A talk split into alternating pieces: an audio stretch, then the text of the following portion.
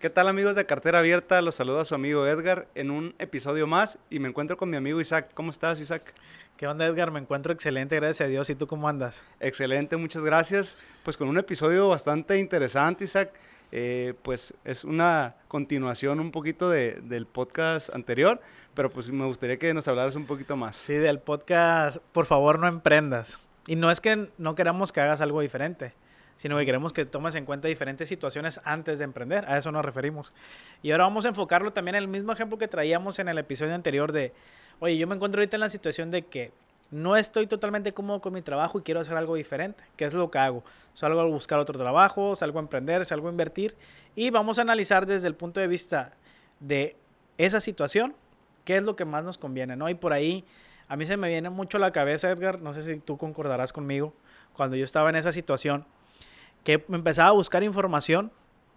De hecho, ahorita también si lo haces es la misma información. Ese es el detalle, que no se ha actualizado esta información. Te encuentras con que emprender es lo mejor, es lo máximo, que no debes de continuar en tu trabajo. Luego los conferencistas o los youtubers o los influencers te hablan de lo mismo. Pero esa es información que no se ha actualizado en los últimos 20 años, ¿no? No sé tú cómo la veas. Sí, es que de repente venimos eh, con una corriente de, ese, bien como lo comentas, de que después de, del trabajo que sigue, pues, o, alternativamente el trabajo que sigue, pues emprender, ¿no? Pero poca, poco se habla o no mucho se habla de este tema de, invertir, que pues para allá vamos, ¿no? A explicar un poquito esta parte y pues pues te dejo el micrófono, amigo, tú. Por ahí decíamos también en el episodio anterior del tema del, de un cuadro ahí, una crucecita que hay, que tiene diferentes, como que diferentes oportunidades, podemos decirle, en las cuales tú puedes generar ingresos, ¿no? Que empiezas con el empleado, sigue el autoempleado, el dueño de negocios y el inversionista. Y en este cuadrante, que ya tiene más de 20 años, la I de inversionista es lo último, es como que lo más difícil de alcanzar, pero porque en esta filosofía de los libros lilas, el inversionista se toma en cuenta prácticamente como si fueras a invertir en bienes raíces. Claro que para eso necesitas mucho dinero. Pero en los últimos 15 años, o los últimos 10 años sobre todo, el tema de las inversiones se ha democratizado más que el tema del emprendimiento. Y es mucho más sencillo ahora invertir que emprender por muchos aspectos. Por lo tanto, el tema de la A de autoempleado y la D de dueño de negocios debería tal vez cambiarse de lugar con la I de inversionista.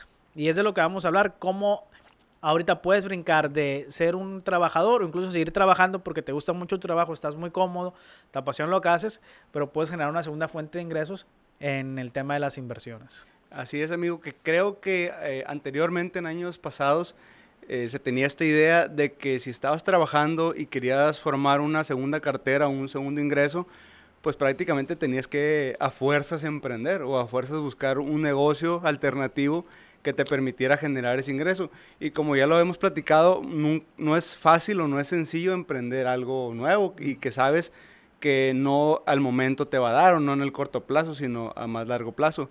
Y quizá esa idea la traemos precisamente de esos libros que se publicaron hace más de 20 años y pues tenemos que de alguna manera ir cambiando esa, esa, ideología conforme va pasando los años y obviamente la tecnología viene a modificar mucho ese tema, ¿no? Sí, aquí lo que tenemos que hacer es, primeramente, adquirir información actualizada. Creo que eso es lo, más importante y eso es algo difícil en México, ¿no? Porque, como bien lo decimos, no solo en los episodios anteriores, sino prácticamente es lo que hablamos en todo el podcast, de que mucha de la información de finanzas que hay en México simplemente es una traducción de lo que ha pasado en Estados Unidos en años anteriores. Pues, viene información, como en muchos otros aspectos, también pasa en las finanzas de otros países que sucedió hace 5 o 7 años y lo queremos meter aquí como si fuera algo nuevo. nuevo. Entonces siempre vamos atrasados, 7, 10 años, 10 años, 15. Y en el tema de las finanzas, pues vamos, yo creo que incluso mucho más, porque apenas está empezando a traducir esa información, ¿no? Y es el, el, tema de estos, de estos libros, este tipo de conferencias, este tipo de cursos. Y ahí me gustaría puntualizarlo, si bien hay muchos aspectos a evaluar en el tema del emprendimiento versus o contra la inversión, vamos a hacerlo sencillo, vamos a hacerlo desde el punto de vista económico. Yo hoy en día estoy en un trabajo, gano mis 12 mil, 10 mil, 8 mil pesos mensuales, lo que tú quieras ponerle, 15 mil, lo que tú estés ganando, el, es tu ejemplo, y te sobran entre mil a 500 pesos al mes. ¿cuánto tiempo tiene que pasar para que tú puedas emprender algo, para que tú puedas invertir en un negocio? Tienen que pasar cerca de... Mucho tiempo. ¿Qué será? ¿5, 10 años? Yo creo que unos 10 años para con esa cantidad de ahorrar para emprender, sí. En cambio, hoy en día, que hablamos de la democratización de las inversiones, hay instrumentos de inversión donde tú puedes invertir desde 100 pesos. Si es cierto, con 100 pesos no te vas a hacer millonario, pero 500 pesos, 300 pesos que se sobren al mes y lo estés invirtiendo en un instrumento que te da más de la inflación, hablamos de más de un 4% al año, luego lo reinviertes, le metes más dinero, vas generando el interés compuesto, estamos hablando que es mucho más sencillo cambiar tu estilo de vida desde el punto de vista económico si tú decides invertir que, que si decides emprender, ¿no? Sí, claro, porque hoy en día pues hay muchos instrumentos y si, si, nada más ahorras, pues te puedes tardar un poquito más inclusive, ¿no? Eh, y bien lo dices, el interés compuesto, el famoso interés compuesto que es a la inversa de lo que hacen las tarjetas de crédito, ¿no? Y si solamente lo ahorras, aparte que te está quitando lo de la inflación, año con año, pues no vas a, tener el suficiente capital para poder generar un emprendimiento. Que al final de cuentas, eh, la democratización de lo que son las inversiones hoy en día es una herramienta bastante importante para poder creciendo un poquito cada vez más el capital. Y creo que ese es, es el error fundamental de muchos emprendimientos, porque inician bajo el esquema o el sentir de desesperación o de ansiedad, de querer hacer las cosas rápido, de en cuanto a ahorro, bien lo decíamos en el episodio anterior, ahorro ya me voy a emprender, ¿no? Ya voy a hacer el, cambio, ya dejo el trabajo atrás. Y precisamente creo que eso es, eh, aparte de la falta de conocimiento que hay, de la falta de experiencia, la falta de educación, que no viene nada sobre el tema financiero en, en las escuelas públicas, en las escuelas privadas, el sistema educativo, es el hecho de querer aventarnos sin tener detrás un respaldo económico. Y eso es precisamente lo que puede cambiar si tú decides, en vez de irte de la E de empleado a la A o a la D, ir poco a poco hacia la I. O sea, que, que tú estés en la E, ya sea de empleado o de estudiante, como quieras, te vayas a la I, pues claro, con instrumentos que sean muy seguros. Eso, eso es la, la, recomendación principal. Que si tú tienes otra fuente de ingreso, tu inversión sea en un instrumento muy seguro. Para que vayan creciendo a la par y vayas creciendo sin preocupación en el tema de las inversiones. Y no estés pensando en que le metiste algo que te invitó tu vecino o tu primo. y pues no sabes si el día de mañana se van a ir con, con ese dinero o si realmente sí vas a ganarlo. ¿no? Entonces no se trata de quererte sacar la lotería o quererle pegar al, al premio gordo de un día para otro es ir trabajándolo poco a poco, ¿no? O sea que si invierto mi dinero en cundinas, ¿no?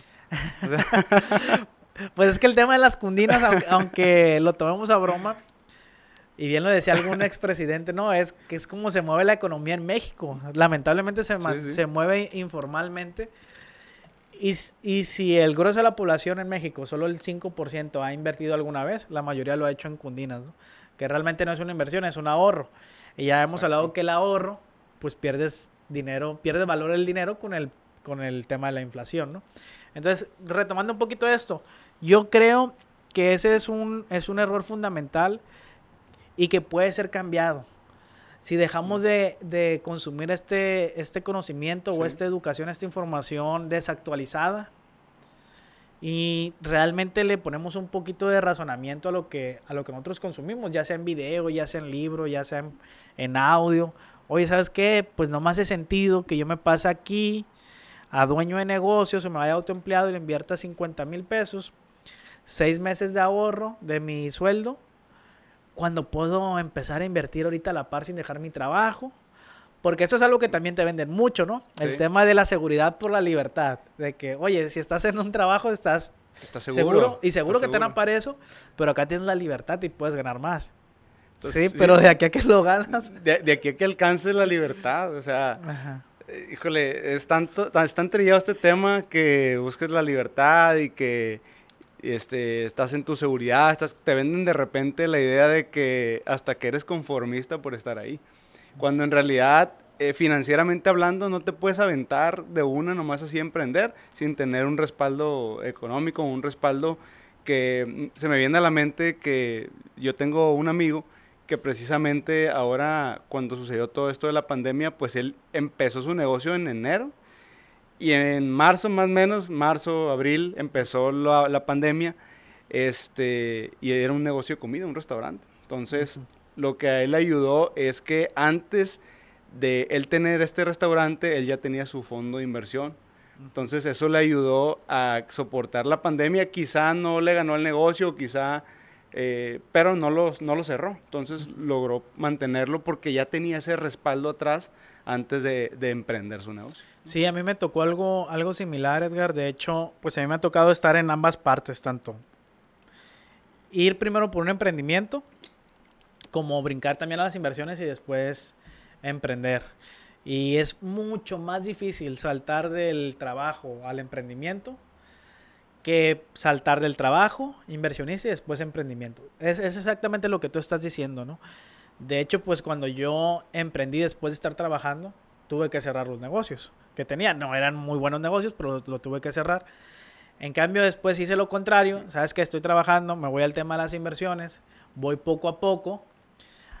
Actualmente, pues ya no tengo gracias al esfuerzo que se ha hecho y al conocimiento que he adquirido y lo que he aplicado, pues ya no tengo esa, ese problema. Pero es muy diferente emprender después de ser inversionista que al revés, ¿no? O sea, incluso cuando tú estás emprendiendo y no has invertido nada, te es muy difícil brincar de emprendedor a inversionista porque el negocio te está exigiendo que le metas más dinero al negocio, ¿no? O sea, no, no, te permite a veces diversificar. Ese es el detalle. O tú no te lo permites porque quieres hacerlo crecer, incluso hacerlo crecer antes de tiempo, no quieres escalarlo, sino que quieres de un fregazo que se vaya a lo grande y a veces no es así el tema de los negocios. En cambio, cuando tú, como bien dices el ejemplo de tu amigo que tenía un fondo de inversión, tenía ahí un guardadito y él estaba destinado, imagino que los rendimientos, ¿no? ¿A eso te refieres? así es. Le destinas los rendimientos de tu inversión no tu capital. Eso es, eso es lo interesante, que nunca vas a perder tu capital si te vas de empleado a inversionista y después a emprendedor pues es, una gran ventaja, ¿no? Que tú hagas eso, porque estás mitigando totalmente el riesgo y estás cayendo sobre blandito. O sea, yo así me he sentido, yo he, creado una estrategia similar en los negocios que tengo, que yo no les destino directamente capital, sino que les destino rendimiento de mis inversiones. Tú lo puedes hacer de poco o lo puedes hacer con mucho dinero, como tú quieras. Lo que yo sí te recomiendo es que sean instrumentos bastante seguros, ¿no? Sí, y yo creo que es lo más acertado financieramente hablando, porque pues nunca va a estar de más que tú tengas ese ahorro o ese fondo de inversión y que el rendimiento te dé, incluso si así lo quieres ver en el modo fatalista, de perder todo ese rendimiento, pero al final de cuentas tu capital va a seguir ahí, ¿no? Yo lo veo más eh, como, como si tuvieras, como si fueras a tener un bebé, como si, y, o sea, porque es una, una empresa, o sea, real es un bebé, es, un emprendimiento, es, es algo que tú vas a ir creciendo poco a poco y que de la noche a la mañana no te va a generar, eh, incluso te va a generar gasto en vez de generarte este, un rendimiento. Entonces, si tú no tienes el respaldo económico para mantener ese bebé, incluso inyectarle más, más capital, pues obviamente en un periodo donde flaquee un poco tu negocio, pues ahí se va a perder. ¿no? Que, que eso fue lo que le pasó eh, el año de la pandemia, el 2020, a, muchísimos negocios, creo que el 80-90% de los negocios. Entonces, una vez teniendo claro que la opción que se me presentaba a mí, que es de empleado a emprendedor, que muchas veces pasas al autoempleo y de ahí no salimos, puedo brincar del, em, del empleado al inversionista porque lo puedo hacer desde 100 pesos, desde 200 pesos, 500 pesos al mes ¿a qué dificultades nos podemos enfrentar nosotros? O sea, yo estoy en el trabajo y yo quiero empezar a hacer algo diferente y me decido por invertir. ¿Qué será lo complicado, Edgar, que pudiéramos pasar? ¿Cuáles serán los obstáculos que tenemos que sortear para poder pasar a, invertir? Sí, eso te iba a preguntar porque de repente... no, yo te lo pregunto a ti. Ah, tú me... pues, pues yo creo que el obstáculo principal, obviamente, es saber en qué vamos a invertir para empezar, ¿no? Porque eh, hay de todo, ¿no? Hay incluso hay de bajo riesgo, de alto riesgo. Que tú también tuviste una historia similar, ¿no? Sí, Estabas trabajando en el banco y claro, claro. empezaste a invertir, tampoco te saliste de un día para otro del banco, ¿no? No, no. No estamos hablando de que, oye, ya soy inversionista con dos sencillas aplicaciones y la madre, que no sé qué. y que te triplicamos el rendimiento. No, no se trata de eso, sino que es algo que va creciendo poco a poco. Es algo gradual. De hecho, hace poquito compartí en mis redes sociales que las finanzas personales a veces se tratan más de sentimientos que de matemáticas. ¿Por qué? Porque es modular un poquito esa sensación de que tú agarras un dinero o te agarras un bono de repente que, te pagan en tu trabajo o en, cualquier eh, labor que estés desempeñando y lo primero que haces es, ah, ¿qué celular traigo? No, pues traigo el, iPhone 5. Ah, pues ahorita me, me, compro el 13, pues que no ha salido todavía. Entonces, e, ese modular los sentimientos también en sensación de, de, que no hacer con tu dinero, eso también lo aprendí eh, poco a poco. Y como dices tú, o sea, primero empecé invirtiendo poco a poquito, poco a poquito, poco a poquito. Y ya llegó un punto en el que dije, ok, ya puedo emprender porque ya tengo mis inversiones que me están dando cierto rendimiento, ¿no? Y ya pude tomar más decisiones a partir de ahí. Pero yo creo que lo difícil al principio es cambiar el chip. Cambiar el chip, ese primeramente, de no gastarte todo lo que tienes y reinvertir. Si te llega el rendimiento, volverlo a reinvertir, principalmente. Y también buscar una opción que a ti te, te haga sentir seguro una manera de invertir que tú digas, eh, esto me genera confianza, ahí puedo depositar mi dinero, ¿no? Yo creo que el, primer paso de un inversionista es saber en dónde puedo depositar mi confianza y pues ahí voy a depositar mi capital, ¿no? Entonces estamos hablando que son dos puntos, Edgar. El primero que me dijiste el tema de los gastos y el segundo el tema de qué, en qué instrumento voy a invertir. ¿no? Yo en ese tema que tú dices de los gastos quisiera compartir ahí un dato curioso también tomando en cuenta quiénes son las personas que nos escuchan, quiénes son las personas que nos ven y quiénes son las personas con las que nosotros compartimos esta información, ¿no? Porque obviamente no es información que yo voy a compartírselo a alguien que, pues a lo mejor no tiene sus tres comidas al día, pues no estamos hablando de ese tipo de personas.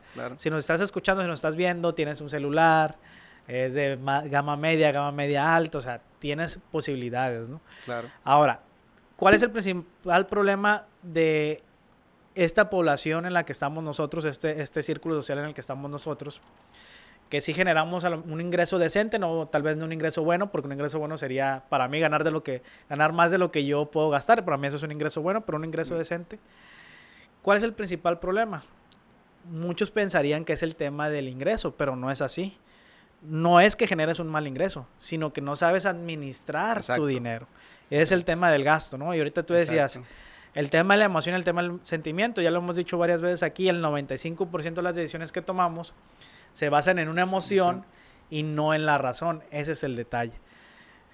¿Cómo podemos mitigar nosotros ese, ese sentimiento o esos arranques que tenemos metiéndole más información de valor a nuestro cerebro para que al momento que se presente una decisión, ese 5% tenga mucho más peso que la emoción que traigo todos los días por querer gastar, por querer traer el celular, más nuevo, por querer traer el mejor carro, por querer ir al cine todos los fines de semana, etcétera, etcétera. Entonces es el tema de la administración. No es que yo no genere ingresos, sino que yo no sé administrar mi dinero. Ese es el detalle, ¿no? Sí, es, es que básicamente se basa en eso, en, en, administrar el ingreso que tú tienes y saberlo destinar correctamente. Y por ahí, sufre, ahí surge mucho la frase de que entre más ganas, más, gastas. Y es por esa razón, ¿no? O sea, te empieza a ganar más.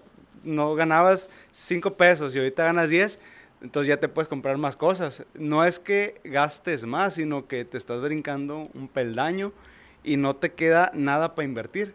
Porque es mejor, en vez de, si ganas más, seguir con el mismo estilo de vida que ya tenías y eso que te sobra, pues mejor lo invertimos. Y hasta pareciera muy tonto, porque yo recuerdo que esa frase la escuché muchas veces y yo decía, bueno, ¿cómo es que puedes ganar 10 y después ganar 20 y gastarte los 20. Y después brincar a 50 y gastarte los 50. Cuando deberías de mantenerte con el mismo gasto, ¿no? Claro. En la teoría suena muy sencillo, muy fácil. Pero a mí me pasó que yo empecé a ganar más, pero terminaba todavía mi cuenta en ceros.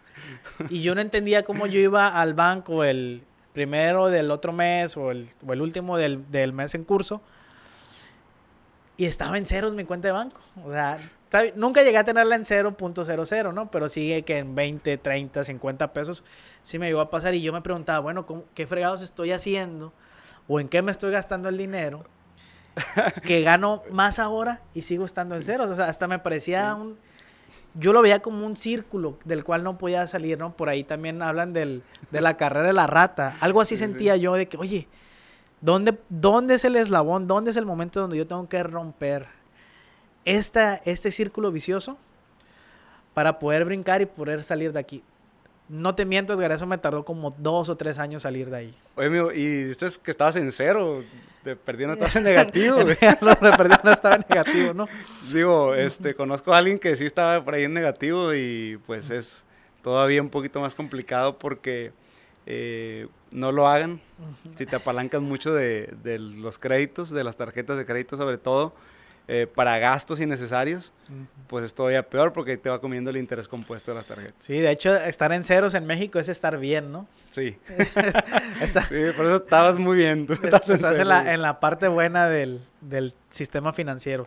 Sí, es algo bastante interesante y para eso necesitas no solo mucha información, sino también aplicarlo, ¿no?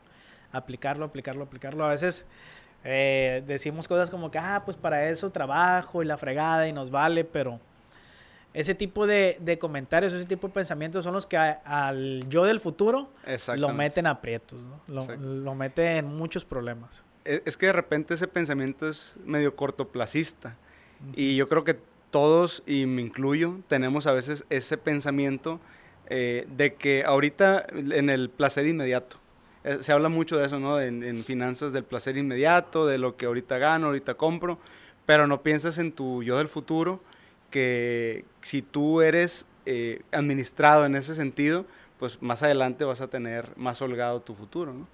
No sé, Edgar, si tú tengas por ahí algún tip en este tema de, de cómo planear a corto y a largo plazo, algo que a ti te haya servido.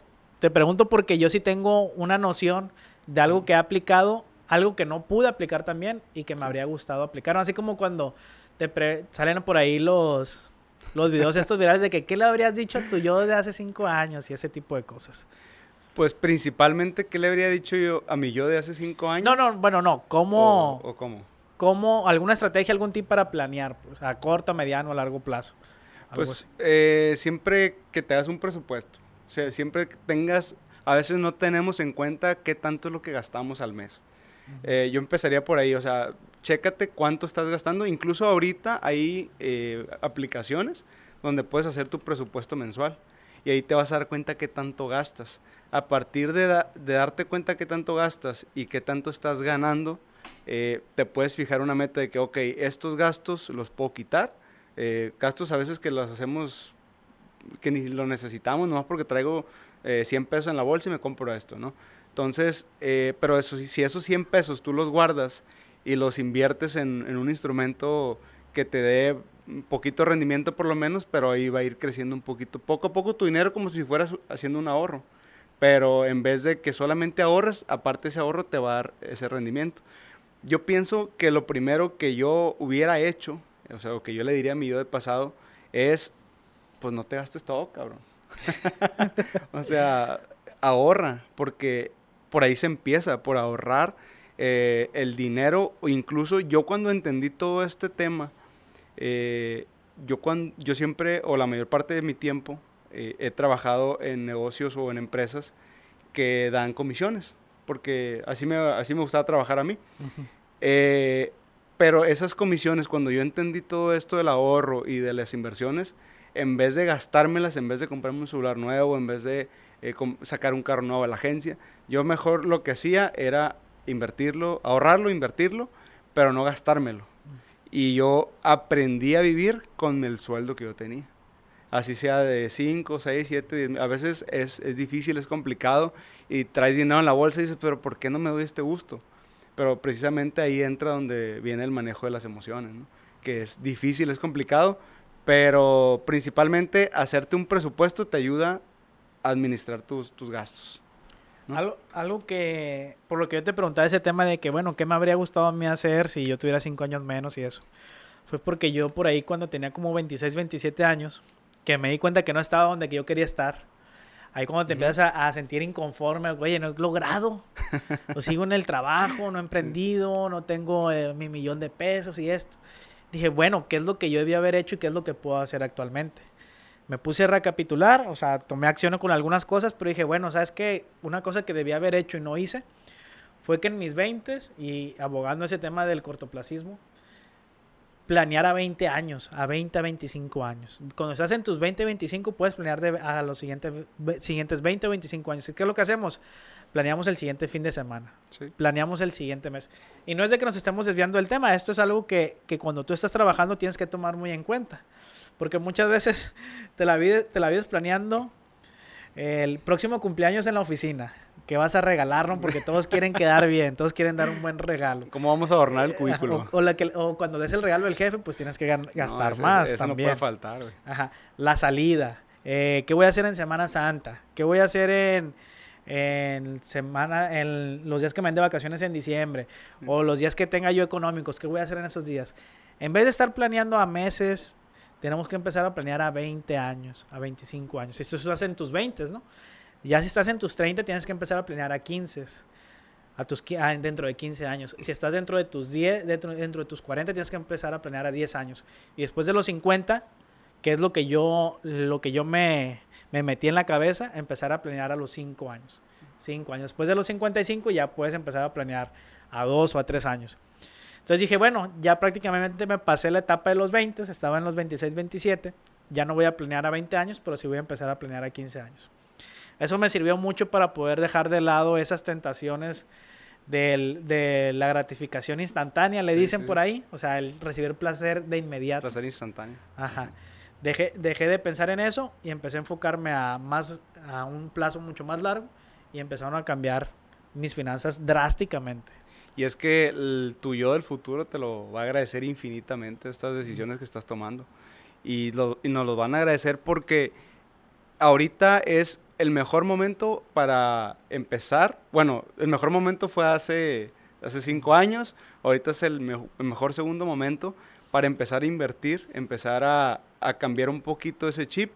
Y tu yo del futuro pues, te lo va a agradecer infinitamente. Ahora me gustaría también hablar, ya como que para irle dando rumbo al, tema, ya para ir, irnos yendo hasta el final. Una vez que, ya decidí que sí quiero invertir en vez de emprender y que estoy destinándole dinero, una vez que ya superé la parte de los gastos, la parte de la administración, ¿qué otro problema me voy a enfrentar ya que estoy empezando a invertir? ¿Qué es lo, que qué es lo difícil? ¿Cuál ha sido la complicación, por ejemplo, en tu proceso, Edgar? Antes de que renunciaras al trabajo, o en qué momento es el oportuno para renunciar al trabajo, o en qué momento es el oportuno para no solo invertir, sino también diversificar con un emprendimiento. Porque ese es el detalle, ese es como que el, el ¿cómo te puedo decir? El fin de este episodio. De la diversificación de mis ingresos viene cuando yo paso de ser inversionista a ser emprendedor. Porque ya estoy buscando otro instrumento de inversión. Porque es muy diferente invertirle a un emprendimiento como inversionista que meterle tu dinero cuando todavía estás trabajando a un emprendimiento. O sea, ya cuando tú estás pasando de inversionista a meterle un negocio, estás diversificando. Pero cuando estás pasando de empleado a emprender, pues le estás apostando. Te estás tirando un volado, Ajá. prácticamente. Pues, híjole, Isaac, son muchas cosas. Eh, pero yo creo que lo que más de repente se dificulta es que cuando ya tus inversiones te empiezan a dar cierto rendimiento, ese rendimiento que te está dando, híjole, qué difícil es regresarlo, ¿Cómo que regresarlo? O sea, el rendimiento, o en, particularmente en mi caso, eh, cuando ya me estaban dando mis rendimientos, eh, el reinvertirlo. O, ah, ok. O sea, el no gastarlo. El no gastarlo, exactamente, porque decía, bueno, esta es la ganancia de ya de mis inversiones, ¿estás de acuerdo? Y ya ahora sí a gastar, pues. Y dices, aparte ahí tengo mi capital ahí esto está, es extra. Está íntegro, o sea, ahí está, esto me lo gasto. Pero yo creo que ese, esa segunda etapa dentro de las inversiones es, es yo creo que es más difícil todavía que la primera, güey. porque es un, o sea, y es, y, y, sigo mucho con este tema de las emociones, porque precisamente es controlar esa emoción, pues de que, o sea, mejor ese dinero reinviértelo, reinviértelo, reinviértelo y sigue en la misma línea que ya estás. ¿no? Entonces, eh, afortunadamente hice lo correcto. Yo creo que cuando ya, ya manejaba un cierto ingreso que a mí me permitía seguir con el estilo de vida que yo tenía cuando, cuando tenía mi empleo, es cuando ya decidí este, pues renunciar porque solamente era una partecita y eso sí te lo recomiendan mucho los expertos en finanzas que solamente una partecita de tu rendimiento la puedes utilizar porque eso te permite la otra parte poderla reinvertir. Porque si agarras y dices, ok, mis rendimientos me producen, eh, por ponerte un ejemplo, 20 mil pesos al mes. Eh, ah, ¿Dónde? Eh, como ejemplo, ¿no? Pero ojalá. Este, si ya te permite eso y tu estilo de vida es de 20 mil pesos al mes, dices, no, pues ya, o sea, ya me puedo retirar, ya tengo libertad financiera, pero no, porque ya no tienes un rango para poder seguir invirtiendo y seguir creciendo ese capital, ¿no? Entonces es vivir con una partecita solamente y el resto reinvertirlo y eso creo que es lo difícil, ¿no? Oye, Edgar, aquí nomás para, para enmarcar el tema y ponerlo ahí con, puntitos o, todo así a detalle. Decías que es más difícil ese segundo paso, pero hablamos en el tema del crecimiento financiero, o sea, obviamente, pues hay cosas mucho más difíciles, eh, pero ya si estás en este tema de querer crecer y querer tener un patrimonio, ese segundo paso es difícil por el tema de las emociones. Así es. Porque ya tienes tu capital, ya tienes un buen ahorro, ya estás generando rendimiento, y dices tú, oye, pues ¿qué me, qué me cuesta? Ya me lo merezco, ya, ya me toca ya le dediqué mucho tiempo, voy a darme algún gusto, algún lujo. Y ahí está el detalle. De hecho, pues a mí me ha tocado platicar con varios amigos que han hecho muy buenas inversiones. Incluso, por ejemplo, te puedo decir que ahora con el, la subida y la bajada de las criptomonedas, yo tengo un amigo que me dijo, muy orgulloso él, no, güey, la primera vez que, que, pasó esto, en lo que va del año, ¿no? Porque han habido como tres o cuatro en, en el año, tres así, bajones y subidas altas. No, le, él, él se encuentra ahorita en, en Europa allá, allá está trabajando. Me dice, no, güey, la primera vez me gané mil euros. Y la segunda vez aproveché, le metí más lana y me gasté dos mil euros.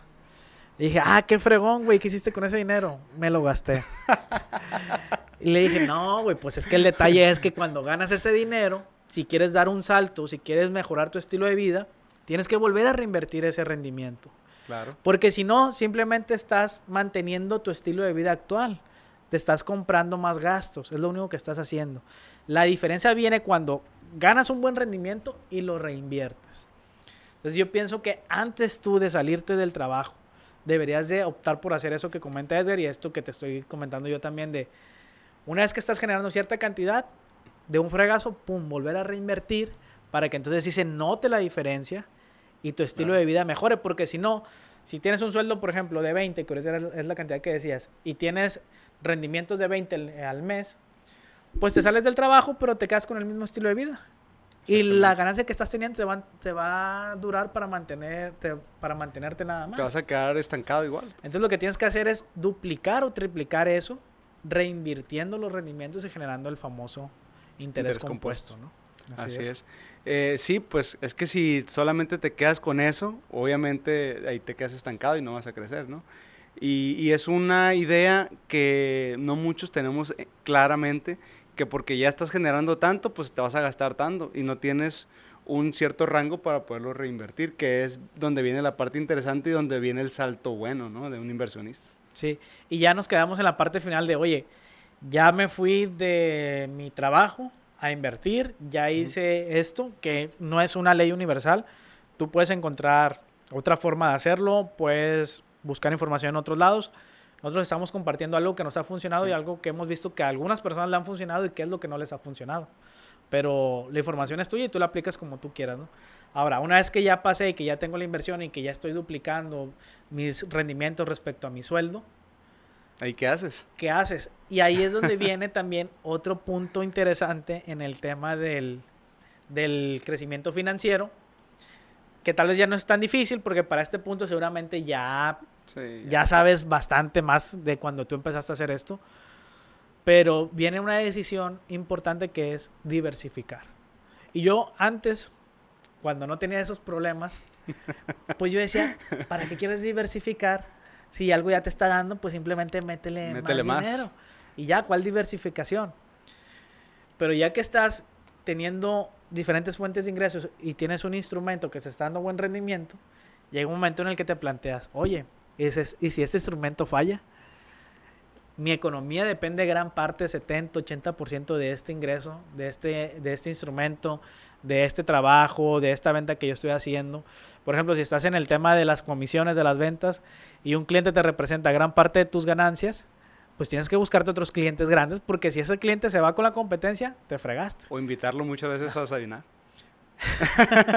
Para no perderlo, pues. Sí, gastarle, invertirle.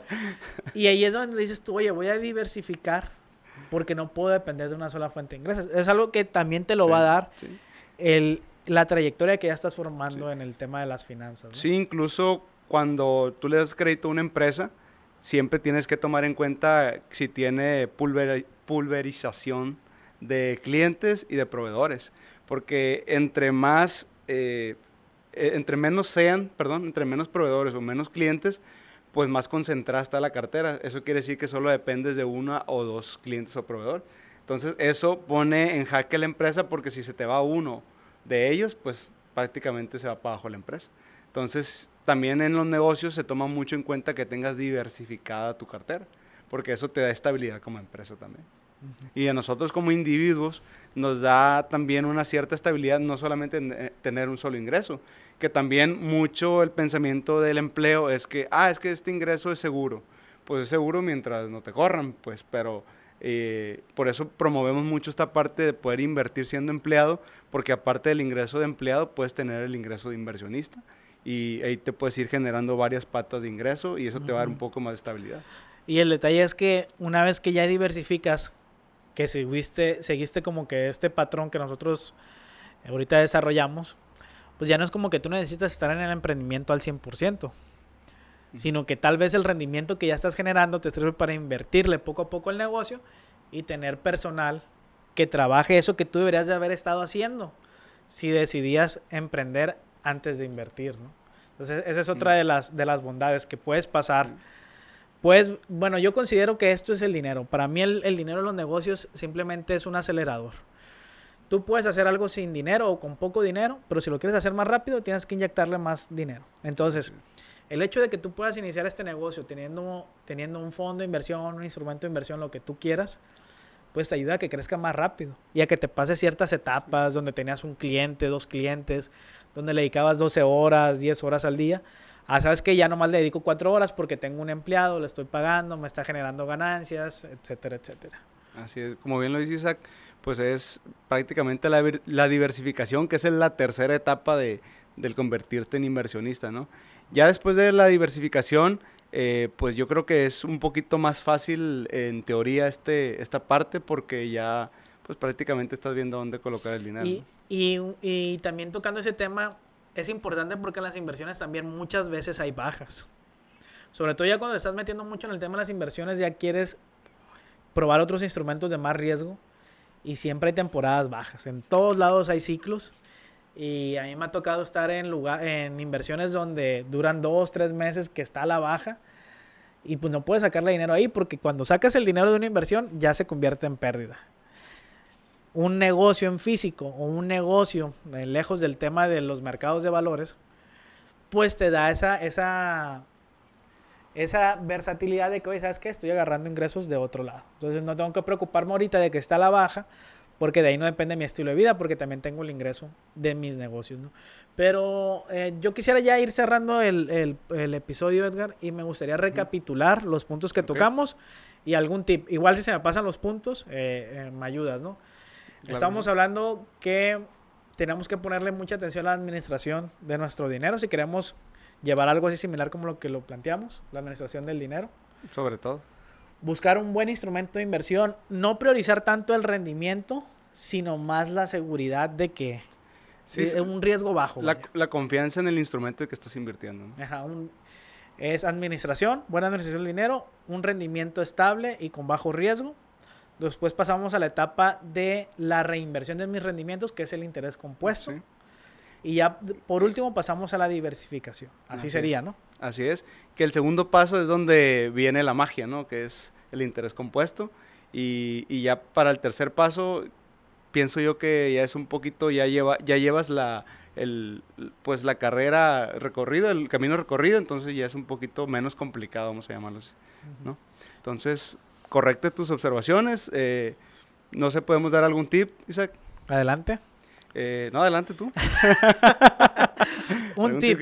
Mira, que todo lo que nosotros platicamos aquí siempre es simplemente compartir. O sea, no es como mm. que nosotros, ah, mira, este güey dijo algo y esa madre es, o este güey dice que eso tiene que ser de fuerzas. No, no se trata de eso, se trata de compartir. De hecho, si alguien tiene algún otro esquema que le haya funcionado, algún otro protocolo o proceso que le haya funcionado, excelente que nos lo comparta. También nos ayuda mucho a nosotros a enriquecernos.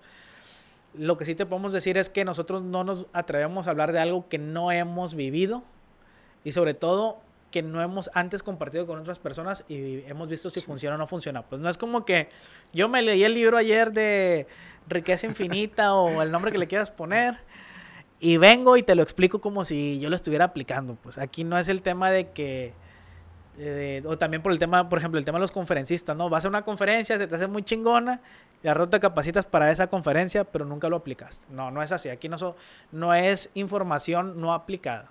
Sí, lo que decimos aquí es porque ya lo hemos probado, ya lo hemos aplicado y como dices tú, también en otras personas, ¿no? Entonces, eh, eso sí lo queremos dejar muy en claro y que los resultados que hemos tenido han sido eh, en base a un, pues un proceso que hemos vivido, y, tanto Isaac y yo. Entonces, eh, pues eso sí le queremos dejar muy en claro y que pues todos son tips y lo que ustedes también nos quieran retroalimentar, estamos para para escucharlos. Sí, y que simplemente comparen y que vean qué es lo que más les funciona a cada persona, ¿no? A algunas personas les va a servir más el tema de emprender directamente porque a lo mejor les gusta mucho el riesgo, les hace sentir bien. Tiene mucho, mucha emoción el tema de emprender, ¿no? A mí me, me gusta mucho de saber si me va a funcionar o el tema de la incertidumbre, si van a aceptar el producto, no lo van a aceptar. A algunas personas les puede servir más eso, a otros no. Lo que yo estoy diciendo simplemente es que este, este proceso como lo vivimos nosotros y que también yo he vivido el otro proceso de trabajo, emprendimiento, pues me he sentido mucho mejor ahora que pasé de empleado a inversionista y de inversionista a emprendedor que al revés, ¿no? Y que hoy en día es mucho más sencillo. Tú pones ahorita en internet, ¿dónde puedo invertir desde 100 pesos? Te van a salir cinco opciones de plataformas muy confiables. Eh, de que prestan dinero, de crowdfunding, de algún eh, mini fondo de inversión, etcétera, etcétera. Es bastante sencillo. No nos quedemos con información que ahorita no es útil, no nos quedemos con información de hace 20 años. Ese es el detalle, que siempre vamos 20, 15 años detrás de lo que está aconteciendo actualmente. Entonces, demos ese salto a lo que realmente está pasando ahora. Así es, también tiene que ver con un, proceso generacional, pienso yo, de, de, todo este tema de las inversiones porque también eh, muchos de los que buscan el emprendimiento, en este caso, también buscan algo tangible de repente, ¿no? Y todo este tema es un poquito intangible, no lo vemos físicamente, entonces eh, también es un poquito dimensionar esa parte, pero al final de cuentas eh, puedes sacarle mucho provecho a todo esto. Así es.